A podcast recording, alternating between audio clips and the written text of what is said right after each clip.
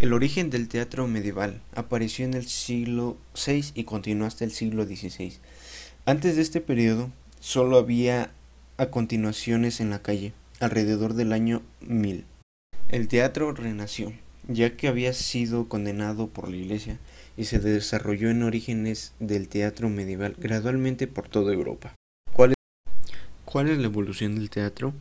Estos aparecen con la evolución de los rituales realizados con la caza y con la recolección agrícola, que desembarcaron en ceremonias a través de los cuales se rindió culto a los dioses.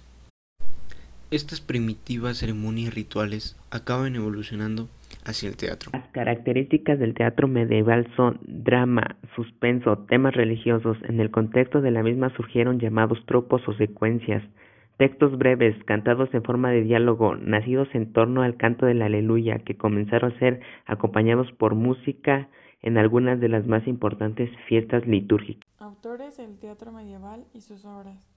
Gonzalo de Berceo, escritor medieval que fue primer poeta en lengua castellana con nombre conocido.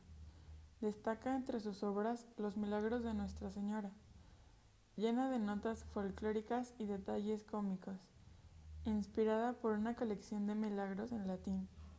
Está compuesta por una introducción alegórica y 25 poemas que cuentan milagros atribuidos a la Virgen, descrita como un personaje cercano que ampara a los fieles.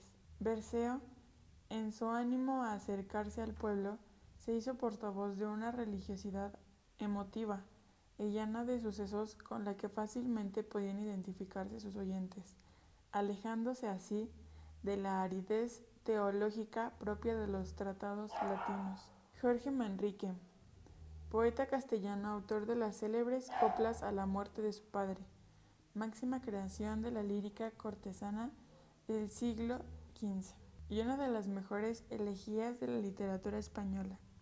Su producción poética menor, reunida en un cancionero, está formada por medio centenar de composiciones breves, en su mayor parte de tema amoroso, que siguieron los, que siguieron los cánones trovadorescos y cortesanos de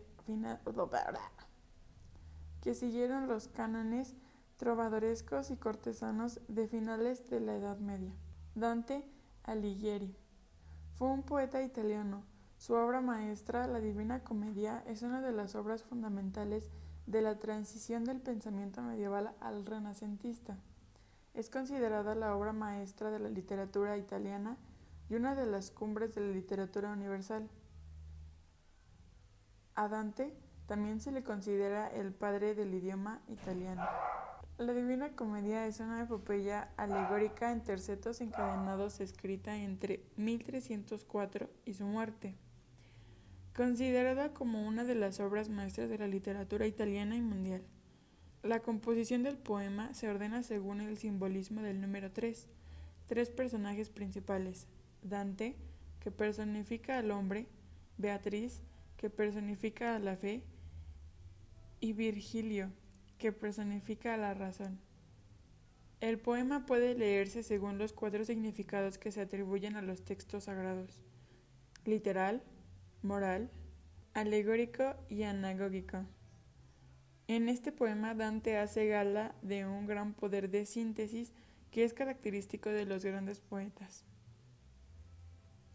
Miguel de Cervantes es considerado una de las máximas figuras de la literatura española y universalmente conocido por haber escrito Don Quijote de la Mancha, que muchos críticos han descrito como la primera novela moderna y una de las mejores obras de la literatura universal, además de ser el libro más editado y traducido de la historia solo superado por la Biblia. Es la novela cumbre de la literatura en lengua española. Su primera parte apareció en 1605 y obtuvo una gran acogida pública. Pronto se tradujo a las principales lenguas europeas y es una de las obras con más traducciones del mundo. Fernando Rojas, escritor español, actor de La Celestina. Fernando de Rojas procedía de una familia acomodada de judíos conversos de cuatro generaciones que fue perseguida por la Inquisición. La Celestina. La primera edición que conservamos de la obra fue publicada anónimamente en 1499 en Burgos, con el título de Comedia de Calisto y Melibea. La obra está escrita como una pieza de teatro en forma dialogada y dividida en actos. La primera edición tenía 16 actos y las de 1502 tituladas Tragicomedia de Calisto y Melibea 21. William Shakespeare.